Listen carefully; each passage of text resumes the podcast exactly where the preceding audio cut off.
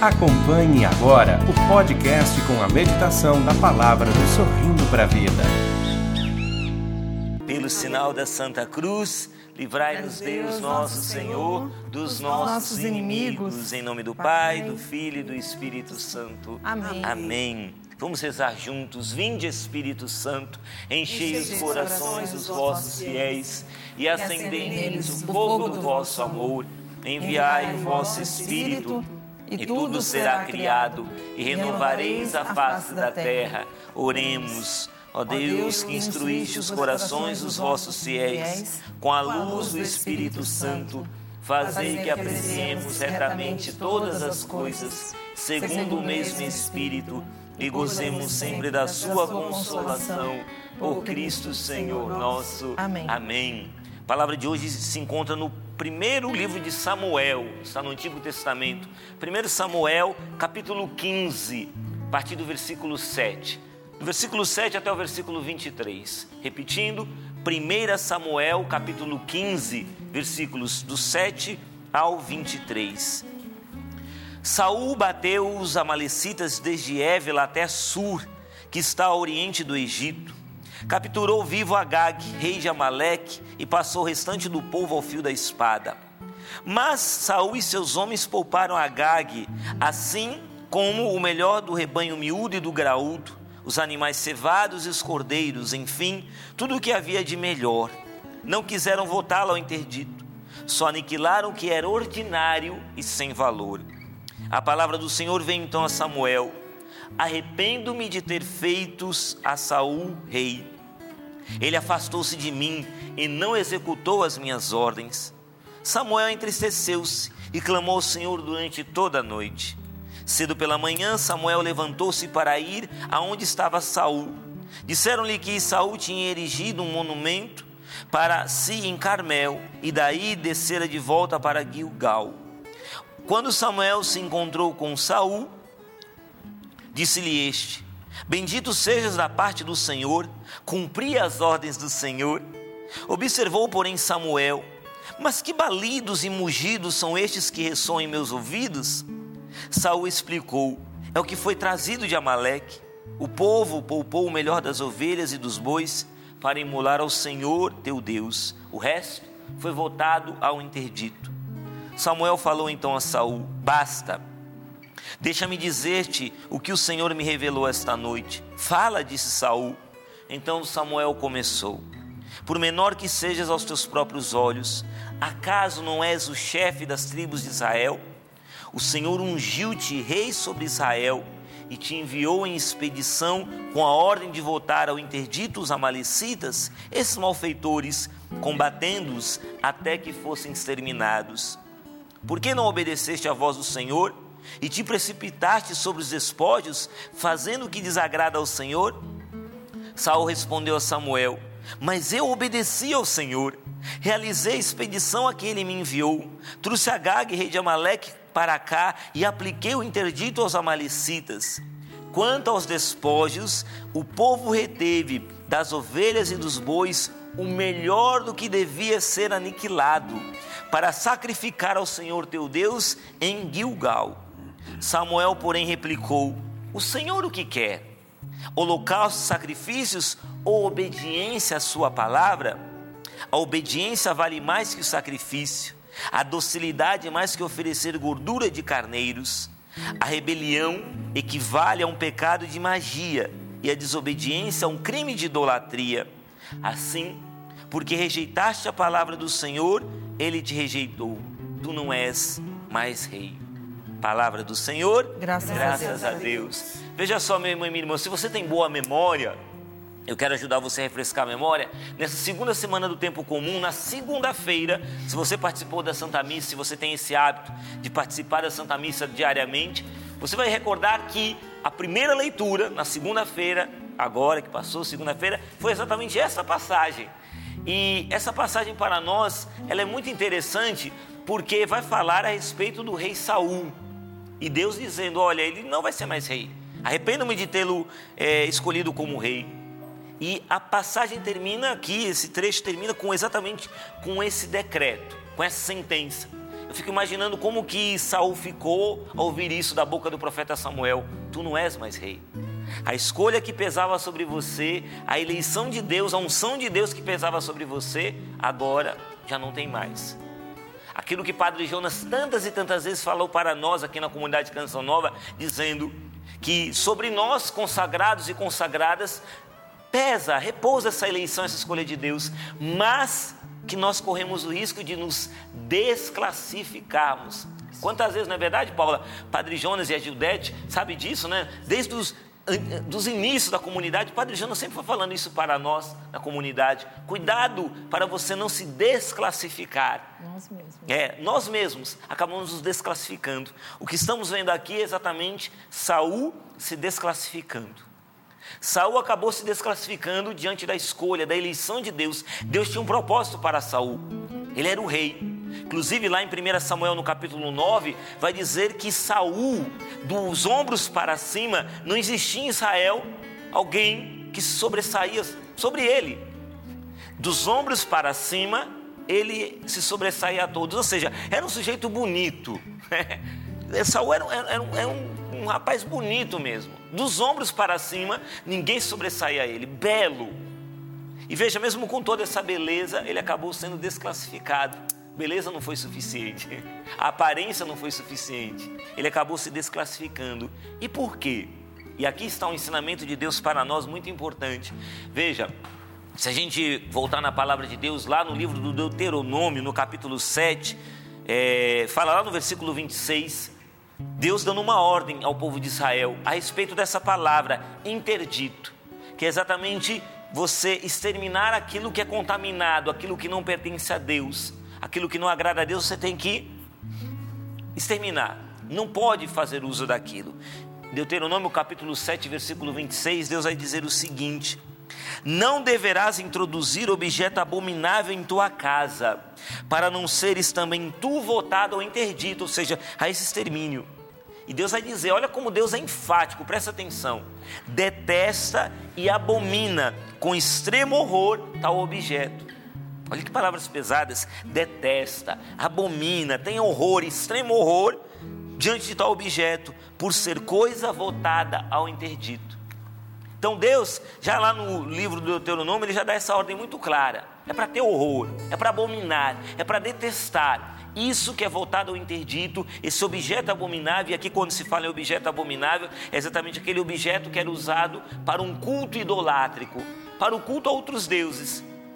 Ou seja, você afastava da sua vida o Deus verdadeiro e ficava adorando falsos deuses. E aquele objeto te levava a essa adoração, a esse culto aos falsos deuses. E Deus fala: Isso é para ser abominado, é para você ter horror, é para você tirar da sua vida tem que ter horror, tem que detestar, tem que abominar.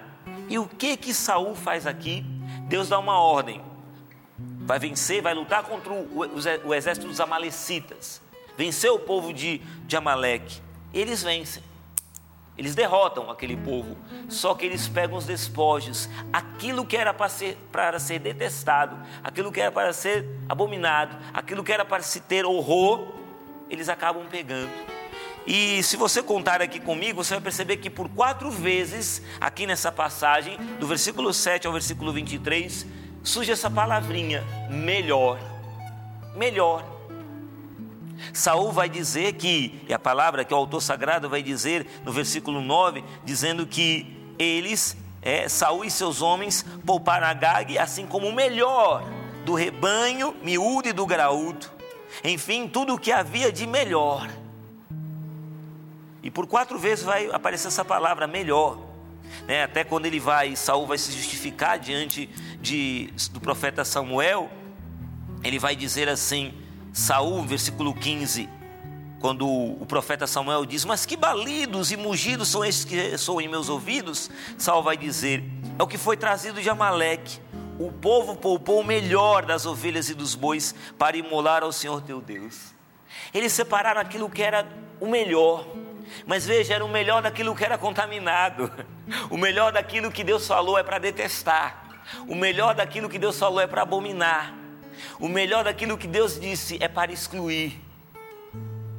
O que a gente aprende com isso, meus irmãos e irmãs? E aí eu preciso ser muito verdadeiro com você e dizer o seguinte, meu irmão e minha irmã, que no pecado não existe o que é de melhor. Não tem. Tem. O pecado nunca vai nos dar aquilo que é de melhor. E aí eu quero fazer uma pergunta para você hoje. O que é o melhor para a sua vida? O que é o melhor? Você sabe o que é o melhor para a sua vida? Lógico, eu e você queremos o melhor para a nossa vida, para a vida dos nossos familiares, para a vida dos nossos filhos. Nós queremos o melhor para as pessoas que nós amamos. Mas a palavra nos deixa claro que no pecado não existe o que é o que há de melhor. O pecado nunca vai nos oferecer o melhor, mas aí é que está a ilusão. Quando você vai lá no livro do Gênesis, no capítulo 3, você vai ver a tentação, né, o pecado original, você vai ver como a serpente, ela chega ali e, e diz lá em Gênesis no capítulo 2, versículo 9, que Deus colocou a árvore do conhecimento do bem e do mal e a árvore da vida no centro do jardim do Éden. E ordenou que não, não se comesse do fruto de ambas as árvores. E então, no capítulo 3, vai dizer ali né, que a, a Eva conversando com a serpente, que era Satanás, né, disfarçada ali de serpente, e vai, ela vai dizer: Mas você não pode comer. Ela, não, Deus deu uma ordem. Da árvore que está no centro aqui do, do jardim, a gente não pode comer do fruto. E a serpente vai dizer, Gênesis capítulo 3, versículos 4 e 5: Não, vocês não vão morrer, não morrereis. Mas se comerdes do fruto dessa árvore que está no centro do jardim, vós sereis como deuses, conhecedores do bem e do mal. Veja que proposta, uma proposta maravilhosa. Você vai ter poder, você vai ser conhecedor do bem e do mal, você vai ser como Deus. Os olhinhos de Eva devem ter brilhado naquela hora e falou: Meu, nossa, é tudo o que eu quero. O pecado tenta nos oferecer o que tem de melhor, mas não é o melhor. Ela vai, pega do fruto, e aí entra no mundo o pecado original. E veja tudo aquilo que acontece a partir disso.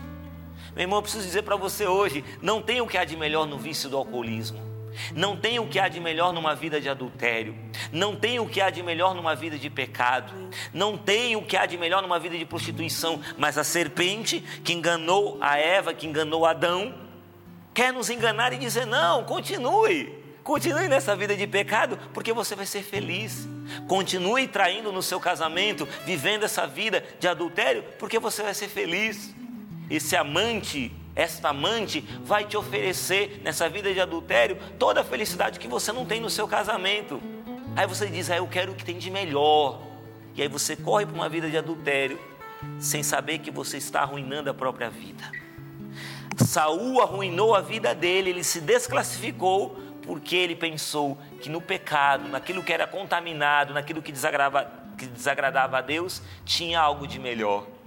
E não tinha.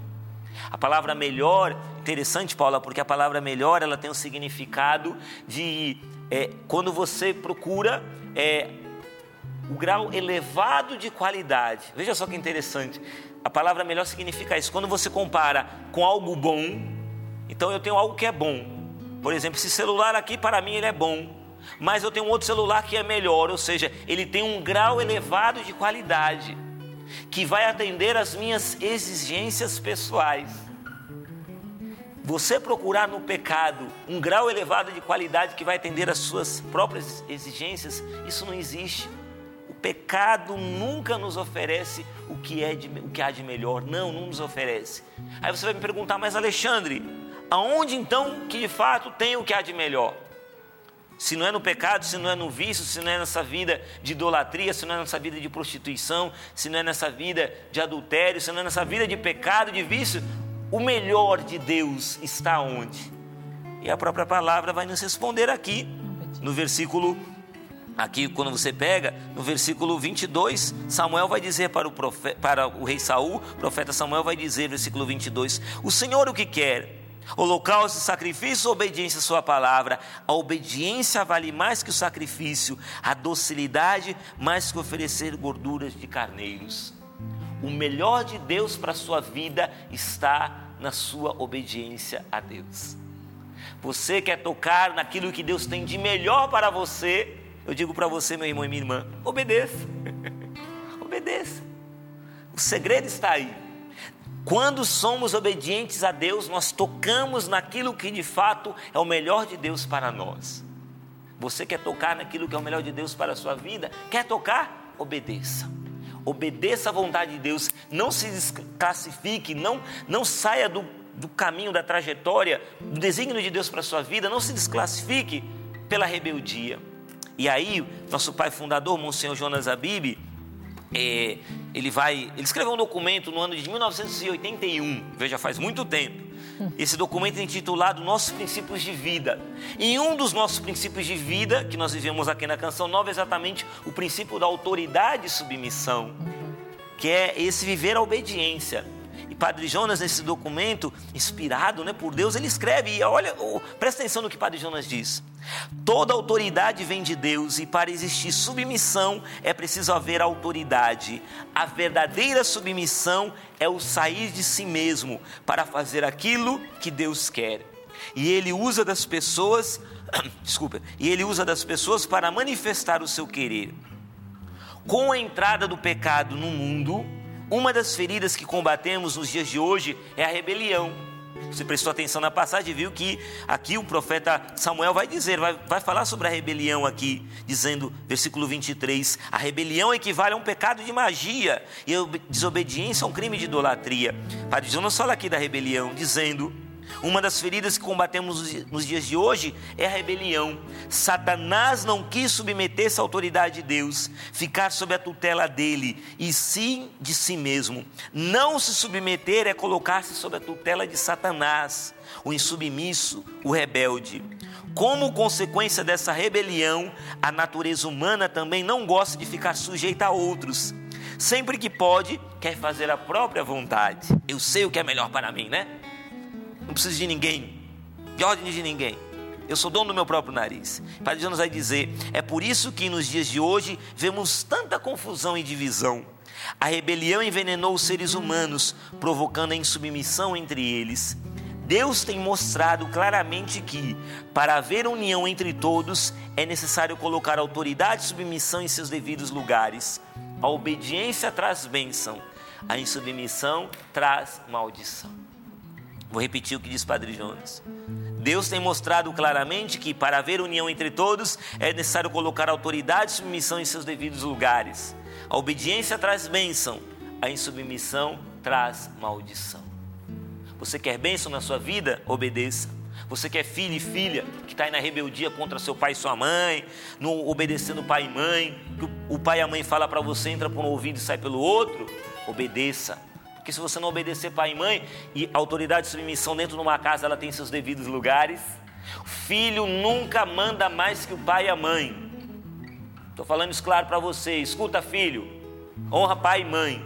Filho, você não manda na sua casa mais do que seu pai e sua mãe. Você não manda, você é filho. Obedeça seu pai e sua mãe. Ah, meu pai é velho, meu pai não sabe de nada, meu pai é quadrado, meu pai isso, meu pai é aquilo, meu pai é ultrapassado. Não importa.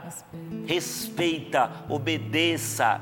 Honra pai e mãe, é mandamento de Deus, acompanha uma promessa. Honra pai e mãe para teres longos dias de vida sobre a face da terra. Filho e filha, aqui eu também sou filho, né, do seu Alfredo. Nunca, diante do meu pai, seu Alfredo, que já está com mais de 80 anos, nunca, meu pai com cabelinhos brancos, eu nunca vou ter uma autoridade maior diante do meu pai do que a autoridade que ele tem sobre mim. Tenho que respeitar meu pai e minha mãe. Autoridade e submissão nos devidos lugares. Quero ser abençoado, obedeço. Autoridades, aqui na Canção Nova nós temos autoridades constituídas sobre nós. Mas e você aí na sua paróquia? Tantas vezes as pessoas são servos dentro da comunidade e fica desobedecendo o padre, achando que sabe mais que o pároco, que não, vou peitar, vou discutir, vou brigar, vou brigar com o bispo da minha Rebelião. diocese. Rebelião. Fica brigando com as autoridades. Não, não desobedeça. Você desobedecendo, você está se desclassificando. Para que, que eu vou me desclassificar? Para que, que você vai se desclassificar? Então obedeça hoje. E obedeça também a Deus. Obedecer à voz de Deus. Deus nos pede coisas fáceis? Muitas vezes não. Muitas vezes Deus nos pede cada coisa complicada, difícil, nos dá umas ordens assim que a gente fala: Oh meu Deus, por que o Senhor está me ordenando isso? Eu vou ter que obedecer isso que o Senhor está me pedindo, eu vou ter que me humilhar. É. Nesses dias, a gente lá no retiro, nós tivemos um retiro nosso da comunidade, houve um momento da oração na nossa comunidade em que teve ali uma, é, um momento em que alguém inspirado por Deus ali conduzindo falou: agora você que está aqui, todo mundo lá rezando, no fervor falou: você agora saia do seu lugar e vá lá no encontro do irmão que você sabe que tá, você tem algum problema, está triste com você, chateado com você. E eu sabia de uma pessoa aqui na comunidade que estava chateada comigo, eu já sabia. Imagina, no meu orgulho, 23 anos de comunidade eu Canção Nova, eu não vou pregador da palavra de Deus, imagina, vou lá, vou me sujeitar a isso. Deus falou, vai, sai do seu lugar e vai. Que me incomoda. Né? E aí o Espírito Santo incomodando, eu saí, Paulo eu saí e fui no meio do povo, e eu andando no meio do povo, gente, a comunidade é muito grande, eu parecia achar uma agulha no palheiro, né? Eu andando, pedindo licença, licença, e vi um irmão me abraçava, e eu abraçava, mas o eu dizia... O sapo viu já saiu correndo, é, Será que é dizia, comigo? não, não é esse, não é esse, não é esse, não é esse, e eu lá andando, andando, andando, andando, quando eu cheguei, encontrei a pessoa, a pessoa levou até um susto, eu falei, vim aqui pedir perdão a você, porque sei que você ficou chateada comigo naquele dia, eu vim aqui te pedir perdão. É fácil, não é? Você se humilhar, sair lá do seu lugar, você está lá num canto do rincão e ir para o outro canto atrás da pessoa, é fácil, não é, gente? O orgulho fala, não, não vai rebelião dentro de nós, não vou. Ela, o outro é que errou, né? A gente começa a jogar no outro, né? Foi o outro que errou. Não, ele que vinha até mim, ele que vem até mim, ele que deu o passo, eu não vou. Pega o telefone agora, liga, peça perdão, manda um zap zap aí. É humilhante? É, e Deus nos dá essas ordens. Mas você quer viver na bênção? Obedeça. Quer viver na maldição? Desobedeça. O Padre Jonas está falando isso para nós. Eu trabalho na, no portal Canção Nova, Paulo e meus irmãos, e lá no portal Canção Nova, a gente tem um canal dentro do, do cançãonova.com chamado Formação, formação.cançãonova.com. E eu vi um, um, artigo que tem lá no Formação intitulado Vamos nos aprofundar e compreender sobre a virtude da obediência. Um artigo maravilhoso. Você pode procurar esse artigo no formação.cançãonova.com. Vamos nos aprofundar e compreender sobre a virtude da obediência. O título é cumprido assim, mas ele é maravilhoso. Foi escrito pelo nosso irmão de comunidade, o Roger. Roger Carvalho, esposo da Elisângela, que são lá em Brasília. Ele está estudando teologia e ele fala, estudando sobre as virtudes morais, né? Ele falando sobre a obediência como uma virtude moral, ou seja, uma virtude que você adquire a partir daquilo que é, você vai conquistando a partir da repetição, ou seja, de um hábito. A virtude da obediência, ela é moral porque eu vou conquistando ela também pela repetição, vou obedecendo, vou repetindo, obedecendo, obedecendo, obedecendo até se tornar um hábito, mas também ela é sobrenatural, porque precisa ser da graça de Deus. Senhor, me dá a graça de obedecer. Peça isso hoje, né? Essa graça. E eu achei muito interessante aqui, eu quero ler só um trecho para você sobre desse artigo, em que é, esse meu irmão ele escreve o seguinte, eu achei muito bonito isso. Ele diz que a obediência, para ser perfeita, deve ser, dois pontos, sobrenatural na intenção, universal na extensão e inteira na execução. Olha só, vou repetir, para você anotar aí.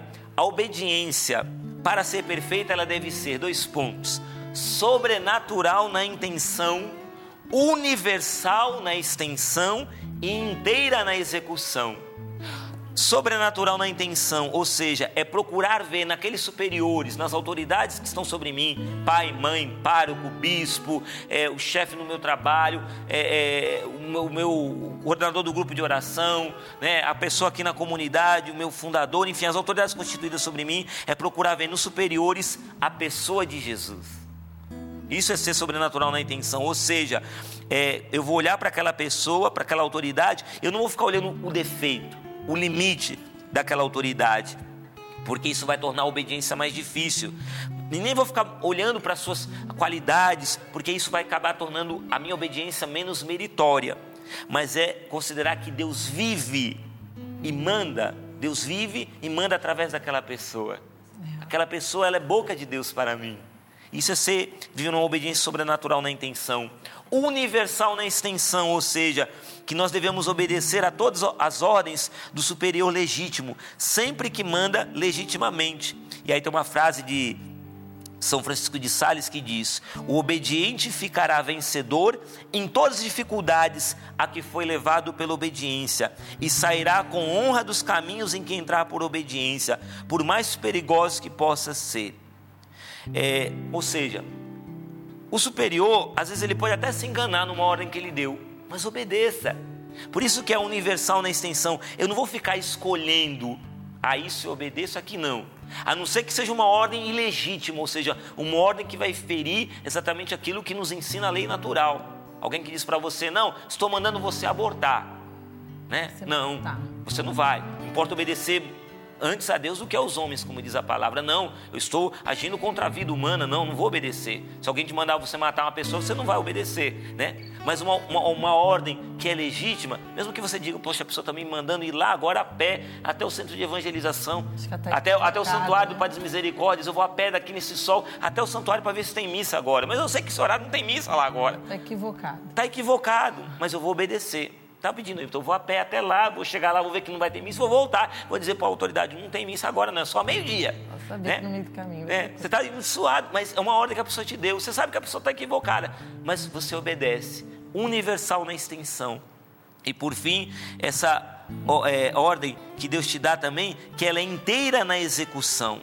E aí, quando se fala numa ordem inteira na execução, se fala de uma ordem que ela é pontual uma ordem que, ou seja, uma ordem que ela é realizada imediatamente, uma ordem que é sem restrição, ou seja, é uma ordem em que nós é, mostramos em que nos sujeitamos, nós nos sujeitamos no que agrada e por conseguinte, né, a gente vai obedecendo, a gente obedece não apenas aquilo que é, me agrada, certas coisas, né, e outras não, eu obedeço. E uma ordem alegre, olha só, uma obediência alegre. Aqui nesse texto vai dizer que essa obediência não pode ser alegre nas coisas custosas se não for inspirada pelo amor. E que efetivamente a quem ama nada é penoso, porque esse tal não pensa no sofrimento, mas naquele por quem sofre. Ou seja, obedecer por alegria. Essa ordem que Deus está me dando me é custosa, mas eu vou fazer ela com alegria. Alexandre sai do seu lugar e vai lá agora para aquele lugar pedir perdão para o seu irmão, porque eu, teu Deus, estou mandando me é custoso ao meu orgulho, mas eu vou fazer. Agora imagina se eu saísse de lá do, do meu cantinho no retiro, fosse até esse irmão para pedir perdão e eu fosse murmurando, ah, vai ter que ir lá, ah, fosse chiando, resmungando, teria perdido toda a graça dessa obediência. Vou chegar lá acusando. É, acusando, olha, estou vindo aqui, mas sabe, o erro é seu, viu? O erro é seu. Né? Vim acusando, não. Obedeça com alegria. E é uma virtude sobrenatural, ou seja, a gente tem que pedir essa graça a Deus. Então veja, para que eu e você não sejamos desclassificados, vamos obedecer. Esteja atento, durante todo esse dia de hoje, esteja muito atento, meu irmão e minha irmã, porque eu e você corremos o risco de viver o pecado, e aí eu termino essa reflexão com aquela história que eu já contei outras vezes sobre a ratoeira, né? E aí eu acho que ela cabe bem nesse contexto, né? Daquele ratinho que viu uma ratoeira na fazenda e chegou ali para a vaca, né? E disse: Dona Vaca, tem uma ratoeira na fazenda, que coisa horrível. E a vaca disse: A vaca disse assim: Não, mas é uma ratoeira. Qual é o problema da ratoeira? A ratoeira não tem nada para mim. Fazer o quê? Vai fazer nada. A ratoeira não tem nenhum problema. Aí chegou lá para o porco, seu porco, tem uma ratoeira aqui na fazenda. O dono da fazenda compra uma ratoeira e o porco, tem algum problema? A ratoeira não me pega? Fez pouco caso. Chegou lá para a galinha, dona galinha, tem uma ratoeira, e a galinha também fez pouco caso. E o ratinho ficou desesperado ali, triste, e ninguém, todo mundo fazendo pouco caso. Chegou a noite, escuta o barulho da ratoeira, pá, pegou alguma coisa. Só que a dona da casa foi ver o que pegou e na verdade a ratoeira tinha pego uma cobra. E a cobra foi lá e picou a dona, a, a dona da casa. Dona da casa, com aquele veneno da cobra, ficou doente, teve uma febre. O marido dela, sabendo que Algo bom para a febre era canja, foi lá, pegou a galinha e ó, botou a galinha na panela. A galinha que estava fazendo por causa da ratoeira foi parar na panela. A mulher não melhorou, acabou então vindo muitos, eh, muitas pessoas ali para visitar ela e ela é, ele não tinha o que oferecer para as pessoas. O dono da casa veio os familiares, aquela visita toda, ele falou: Olha, eu vou ter que matar o porco, né? Para fazer uma feijoada aqui para o porco. Foi lá e matou o porco. O mesmo porco que dizia que a ratoeira não tinha nada, não tinha perigo nenhum mas aquela mulher acabou morrendo. Como dizia o saudoso Padre Léo, morreu. A mulher morreu. E a mulher morreu, teve o velório, muita gente da cidade, e aquele homem então resolveu matar a vaca para alimentar todo aquele povo que veio para o velório e para o enterro daquela mulher. Ou seja, os três morreram. A galinha, o porco e a vaca que estavam fazendo pouco caso. E o ratinho, que estava ali todo precavido, continuou feliz e contente na sua toquinha, protegido da ratoeira. Então, quando surgir uma ratoeira, não diga, ah, não é problema meu. A gente precisa ficar muito atento a isso. O pecado é uma ratoeira. A gente precisa dizer, esse pecado que nos ronda é uma ratoeira. E se você fizer pouco caso e disser, não, não é problema meu, não, eu posso continuar no meu vício, não, a hora que quiser eu paro, a hora que quiser eu paro com isso, a hora que quiser eu largo, eu tenho sido tão feliz vivendo isso, é uma ratoeira. mais cedo ou mais tarde, essa ratoeira corre o risco de nos pegar. Não vamos nos desclassificar. Viver na bênção, termino com essas palavras do Padre Jonas. Fica com isso. A obediência traz bênção, a insubmissão traz maldição. Vamos obedecer. Infelizmente aqui, Saul não obedeceu o que Deus tinha ordenado a ele e ele se desclassificou. Tu não és mais rei. Que possamos nós jamais escutar isso da boca de Deus, que Deus não, que não sejamos desclassificados porque a gente não obedeceu. Peça hoje, Senhor, dai-me a graça da obediência. Amém. Você acompanhou mais um podcast cançãonova.com.